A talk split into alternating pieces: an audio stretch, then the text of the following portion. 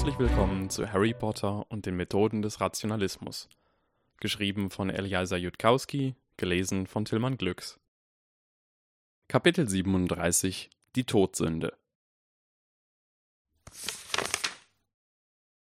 Hell strahlend die Sonne und klar die Luft, bunt und fröhlich das Gewimmel der Schüler und ihrer Eltern, blitzblank das Pflaster von Gleis 9 Viertel und noch tief stand die Wintersonne am Himmel um 9.45 Uhr am Morgen des 5. Januar 1992. Einige der jüngeren Schüler trugen Schals und Handschuhe, doch die meisten einfach nur ihre Umhänge, immerhin waren sie Zauberer. Nachdem Harry den Ankunftsbereich verlassen hatte, nahm er Schal und Mantel ab, öffnete ein Fach seiner Truhe und verstaute darin seine Wintersachen.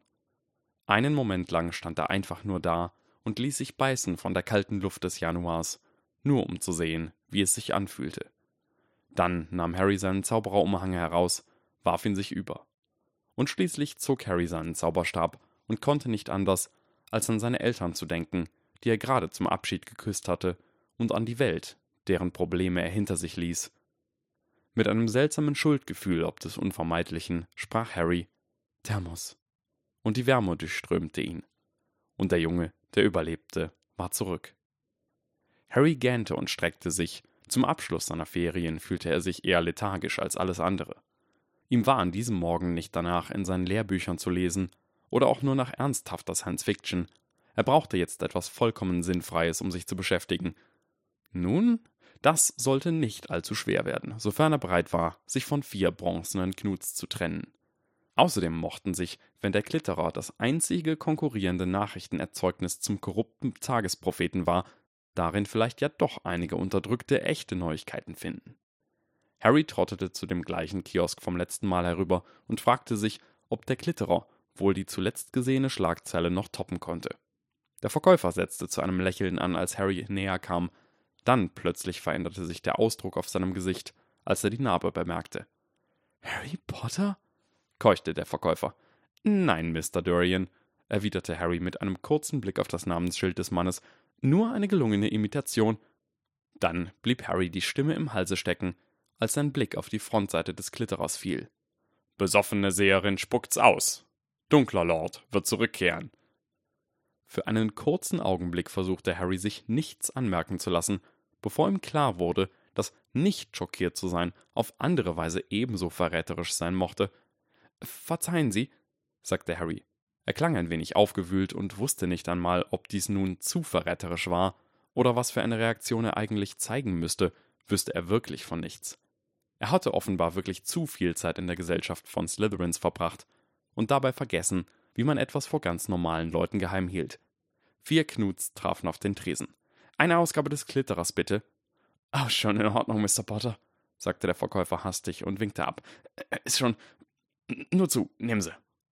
Eine Zeitung kam durch die Luft geflogen, direkt in Harrys Finger, und er entfaltete sie. Besoffene Seherin, spuckt's aus. Dunkler Lord, wird zurückkehren. Heiratet. Draco Malfoy. Ist gratis, meinte der Verkäufer. Für Sie, meine ich. Nein, sagte Harry. Ich wollte ohnehin eine kaufen. Der Verkäufer nahm die Münzen an sich, und Harry las weiter. So was, meinte Harry eine halbe Minute später. Eine besoffene Seherin spuckt nach sechs Schluck Scotch ja so einige seltsame Sachen aus. Ich meine, wer hätte gedacht, dass Sirius Black und Peter Pettigrew insgeheim dieselbe Person sind? Ich nicht, sagte der Verkäufer.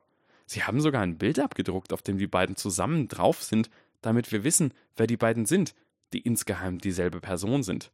Jupp, meinte der Verkäufer. Ziemlich clevere Verkleidung, nicht wahr?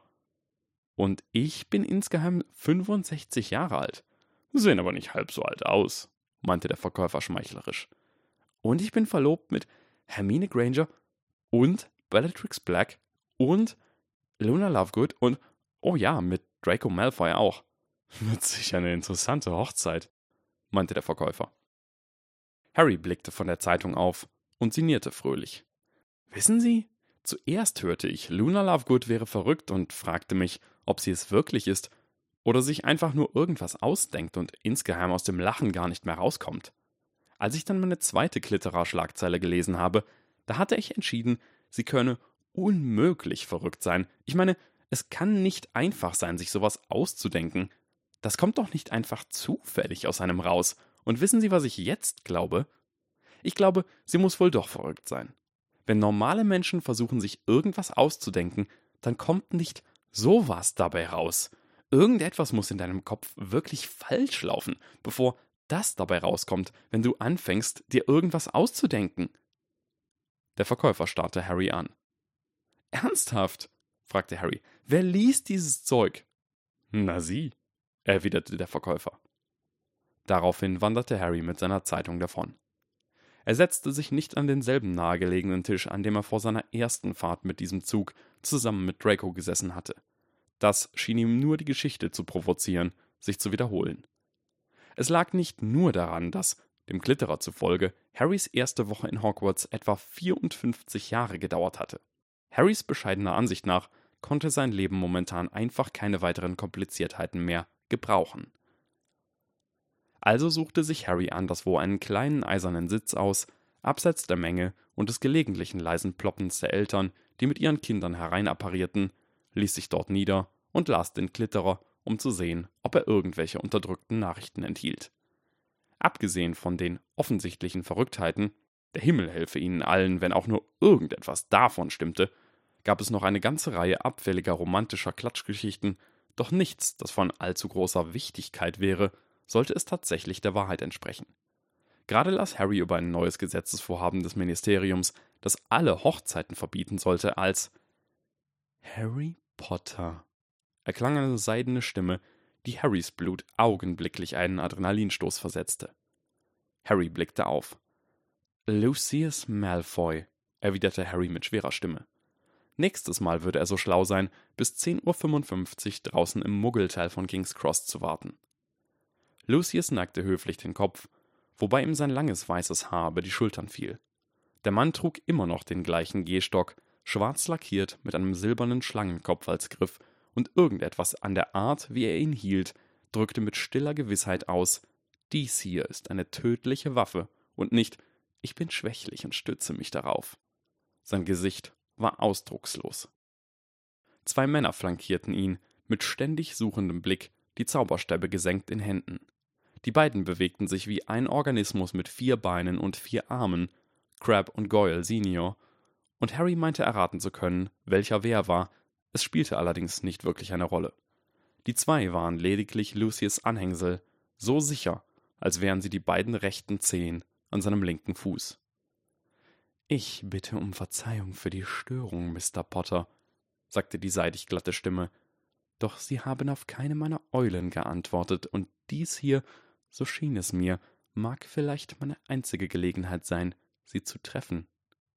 Ich habe keine Ihrer Eulen erhalten, erwiderte Harry ruhig. Dumbledore hat sie abgefangen, vermute ich. Doch ich hätte sie auch andernfalls nicht beantwortet, es sei denn durch Draco. Meiner Ansicht nach wäre ein direkter Umgang mit ihnen, ohne Dracos Wissen, ein Vertrauensbruch, was unsere Freundschaft anbelangt. Bitte geh weg, geh einfach weg. Die grauen Augen funkelten ihn an. So möchten Sie sich also geben, sagte der ältere Malfoy. Nun denn, ich spiele das Spiel einstweilen mit. Was bezweckten Sie damit, Ihren guten Freund, meinen Sohn, zu einer öffentlichen Allianz mit diesem Mädchen zu bewegen. Oh, sagte Harry leichthin. Das ist doch offensichtlich, nicht wahr? Dracos Zusammenarbeit mit Granger wird ihn erkennen lassen, dass Muggelgeborene doch richtige Menschen sind. Ha, ha, ha, ha. Ein dünnes Lächeln umspielte Lucius Lippen. Ja, das klingt ganz nach einem von Dumbledores Plänen. Doch ist es keiner. In der Tat, sagte Harry, es ist Teil meines Spiels mit Draco und kein Werk von Dumbledore, und mehr werde ich dazu nicht sagen. Lassen wir die Spiele einmal beiseite, sagte der ältere Malfoy, und plötzlich verhärteten sich die grauen Augen. Wenn meine Vermutungen zutreffen, würden Sie, Dumbledore, ohnehin kaum je zu Willen sein, Mr. Potter. Kurz herrschte Stille. Also wissen Sie es, sagte Harry mit kalter Stimme. Sagen Sie mir, wann genau wurde es Ihnen klar? Als ich Ihre Antwort auf Professor Quirrells kleine Ansprache zu lesen bekam, sagte der weißhaarige Mann und lachte grimmig. Zunächst war ich verwirrt, denn sie schien nicht in ihrem Interesse zu liegen. Ich brauchte mehrere Tage, um zu verstehen, wessen Interessen hier gedient wurde. Doch dann wurde mir endlich alles klar. Und ebenso offensichtlich ist ihre Schwäche, wenn auch nicht in mancher Hinsicht, so doch in anderer. Sehr schlau von Ihnen, sagte Harry, noch immer kalt, doch vielleicht verkennen Sie meine Interessen. Vielleicht tue ich das. Ein Hauch von Stahl schlich sich in die seidene Stimme. In der Tat ist es genau das, was ich fürchte. Sie spielen seltsame Spiele mit meinem Sohn, zu einem Zweck, den ich nicht ermessen kann. Dies ist gewiss kein freundlicher Akt, und meine Besorgnis können Sie mir wohl kaum verdenken. Lucius lehnte sich nunmehr mit beiden Händen auf seinen Stock. Weiß traten die Knöchel hervor, und seine Leibwächter wirkten plötzlich angespannt. Irgendein Instinkt in Harry hielt es für eine ausgesprochen schlechte Idee, in diesem Moment Angst zu zeigen und Lucius wissen zu lassen, dass er sich einschüchtern ließ. Ohnehin waren sie hier an einem öffentlichen Bahnhof. Ich finde es interessant, sagte Harry und legte nunmehr Stahl in seine Stimme, dass Sie zu glauben scheinen, ich könne davon profitieren, Draco Schaden zuzufügen. Doch es ist unwichtig, Lucius. Er ist mein Freund und ich verrate meine Freunde nicht. Was? flüsterte Lucius. Auf seinem Gesicht zeigte sich blanker Schock. Dann Gesellschaft, sagte einer der Lakaien, und anhand der Stimme glaubte Harry zu erkennen, es müsse der ältere Crab sein. Lucius richtete sich auf, wandte sich um und stieß ein missbilligendes Zischen aus. Ihnen näherte sich Neville, sichtbar verängstigt, aber dennoch zielstrebig, im Schlepptau einer großgewachsenen Frau, die keineswegs eingeschüchtert schien. Madame Longbottom, sagte Lucius in eisigem Ton. Mr. Malfoy, gab die Frau ebenso eisig zurück, belästigen Sie etwa unseren Harry Potter? Daraufhin entließ Lucius ein seltsam bitteres, bellendes Lachen. oh, ich denke doch eher nicht. Sie sind wohl gekommen, ihn vor mir zu beschützen. Der weißhaarige Schopf wandte sich Neville zu. Und das dürfte dann wohl Mr. Potters treuer Leutnant sein, der letzte Spross von Longbottom, Neville, selbst ernannt von Chaos. Welch seltsame Pfade das Schicksal doch wählt. Manchmal denke ich, es müsse dem Wahnsinn verfallen sein. Harry hatte nicht die geringste Ahnung, was er darauf erwidern sollte, und Neville wirkte verwirrt und verängstigt. Ich bezweifle, dass es das Schicksal ist, das hier verrückt spielt, meinte Madame Longbottom, und ihre Stimme nahm einen höhnischen Tonfall an. Sie scheinen schlechter Stimmung zu sein, Mr. Malfoy. Hat die Ansprache unseres lieben Professor Quirrell Sie ein paar Unterstützer gekostet? Nun, es war ein recht scharfsinniger Verriss meiner Fähigkeiten, erwiderte Lucius kalt. Doch wohl nur erfolgreich bei jenen Narren, die glauben, ich sei wahrhaftig ein Todesser gewesen. Was? platzte Neville heraus. Ich stand unter dem Imperius-Fluch, junger Mann, sagte Lucius nun in erschöpftem Ton. Der dunkle Lord hätte wohl kaum erfolgreiche Anhänger aus den Reihen der Reinblüterfamilien rekrutieren können, ohne die Unterstützung des Hauses Malfoy. Ich zögerte, und so hatte sich schlicht meiner versichert. Auch seine eigenen Todesser wussten bis zum Ende hin nichts davon, daher das falsche Mal, das ich trage, wenngleich es mich, ohne echtes Einverständnis, nicht zu binden vermag. Einige der Todesser glauben noch immer, ich sei einer der ersten unter ihnen gewesen, und um des Friedens der Nation willen lasse ich sie in dem Glauben, damit sie unter Kontrolle bleiben. Doch war ich nicht ein solcher Narr, jenem unglückseligen Abenteurer aus eigener Wahl zu folgen. Ignoriere ihn einfach, sagte Madame Longbottom, sowohl an Harry als auch an Neville gerichtet. Er muss den Rest seines Lebens den Ahnungslosen mimen, aus Angst vor Aussage unter Veritaserum. Sie sagte es mit offensichtlicher Genugtuung. Abfällig wandte Lucius ihr den Rücken zu und sich nun wieder an Harry. Würden Sie diese Xantippe wohl auffordern zu gehen, Mr. Potter? Ich denke eher nicht, sagte Harry mit trockener Stimme. Ich bevorzuge den Umgang mit jenem Teil von Haus Malfoy, der meinem Alter entspricht. Daraufhin folgte lange nichts. Grüne Augen durchbohrten ihn forschend. Natürlich, sagte Lucius bedächtig. Jetzt erspüre ich den Narren. Die ganze Zeit über gaben sie nur vor, sie hätten keine Ahnung, worüber wir sprachen. Harry erwiderte seinen Blick und blieb stumm. Lucius hob seinen Stock um ein paar Zentimeter an und stieß ihn dann hart zu Boden. Die Welt verschwand in einem blassen Nebel, alle Geräusche verstummten und das Universum bestand nur noch aus Harry und Lucius und dem schlangenköpfigen Gehstock. Mein Sohn ist mein Herz, intonierte der ältere Malfoy.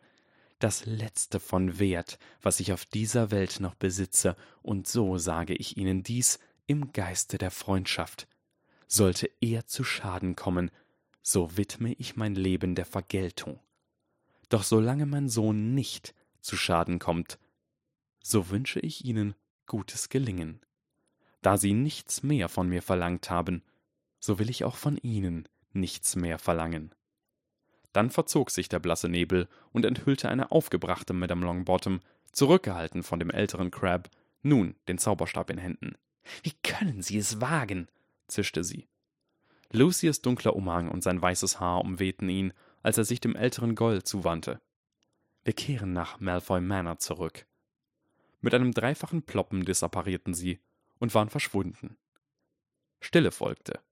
Gütiger Himmel, sagte Madame Longbottom. Was hatte denn das zu bedeuten? Hilflos zuckte Harry mit den Schultern. Dann blickte er zu Neville. Auf Nevilles Stirn zeichneten sich Schweißperlen ab. Vielen Dank, Neville, sagte Harry. Ich weiß deine Hilfe wirklich zu schätzen, Neville. Und jetzt, Neville, denke ich, solltest du dich setzen. Ja, General, sagte Neville, und anstatt sich zu einem der Sitze neben Harry zu begeben, ließ er sich einfach in sitzender Position aufs Pflaster fallen. Sie haben bei meinem Enkelsohn viele Veränderungen bewirkt, sagte Madame Longbottom. Manche davon sagen mir zu, andere jedoch nicht. Schicken Sie mir eine Liste, welche welche sind, sagte Harry. Ich werde sehen, was ich da machen kann. Neville grunzte, sagte aber nichts. Madame Longbottom gluckste. Das werde ich, junger Mann. Vielen Dank. Sie senkte die Stimme. Mr. Potter, die Ansprache von Professor Quirrell war etwas, das unsere Nation schon seit langem hat hören müssen. Von Ihrem Kommentar darauf vermag ich das nicht zu sagen. Ich werde mir Ihren Ratschlag zu Herzen nehmen, meinte Harry versöhnlich. Das will ich sehr hoffen, erwiderte Madame Longbottom und wandte sich wieder ihrem Enkel zu. Muss ich dich noch? Du kannst ruhig gehen, Oma, sagte Neville. Diesmal schaffe ich es allein. Na, das lobe ich mir, sagte sie und verschwand mit einem Plopp wie eine Seifenblase. Einen Moment lang saßen die beiden Jungs still da. Neville brach das Schweigen zuerst. Erschöpfung in der Stimme. Du willst dich sicher um die Veränderungen kümmern, die ihr zusagen, nicht wahr? Nicht um alle davon, meinte Harry mit Unschuldsmiene. Ich will nur sicher gehen, dass ich dich nicht allzu sehr verderbe. Draco wirkte äußerst besorgt. Immerzu fuhr er mit dem Kopf herum, obwohl er bereits darauf bestanden hatte, dass sie in Harrys Truhe hinuntergingen und diesmal einen echten Stillzauber verwendeten, nicht nur die geräuschverzerrende Barriere. Was hast du zu Vater gesagt? platzte Draco sofort heraus, als der Stillezauber einsetzte und die Geräusche von Gleis 9 Viertel verstummten. Ich. Hör mal, kannst du mir sagen, was er dir gesagt hat, bevor er dich abgesetzt hat? fragte Harry dass ich es ihm sofort sagen soll, falls es scheint, als würdest du mich bedrohen, sagte Draco, und dass ich ihm sofort sagen sollte, falls ich irgendwas tue, das für dich eine Bedrohung sein könnte. Vater hält dich für gefährlich, Harry. Was immer du ihm heute gesagt hast, es hat ihm Angst gemacht. Es ist keine gute Idee, Vater Angst zu machen. Oh, zur Hölle. Worüber habt ihr gesprochen? verlangte Draco. Harry lehnte sich schwer in dem kleinen Klappstuhl zurück, der am Boden seiner Truhe stand. Weißt du, Draco, genau wie es die Grundlage aller Rationalität ist zu fragen, was denkst du, dass du weißt und woher denkst du, dass du es weißt, gibt es dabei auch eine Todsünde, eine Art zu denken, die das Gegenteil davon ist. Wie die griechischen Philosophen der Antike. Sie hatten überhaupt keine Ahnung, was vor sich ging, also sagten sie andauernd solche Sachen wie alles ist Wasser oder alles ist Feuer und sie fragten sich nie, Moment mal, wenn tatsächlich alles Wasser ist, woher will ich das eigentlich wissen? Sie fragten sich nicht, ob sie irgendwelche Belege hatten, die diese Möglichkeit von all den anderen vorstellbaren Möglichkeiten unterschieden, Belege, die ihnen sehr wahrscheinlich nicht unterkommen dürften, wenn ihre Theorie nicht stimmte. Harry, wiederholte Draco mit angespannter Stimme. Worüber hast du mit Vater gesprochen? Tatsächlich weiß ich es gar nicht so genau, sagte Harry. Also ist es jetzt sehr wichtig, dass ich mir nicht einfach irgendetwas zusammenreime. Einen so hohen und lauten Schreckensschrei hatte Harry von Draco noch nie gehört.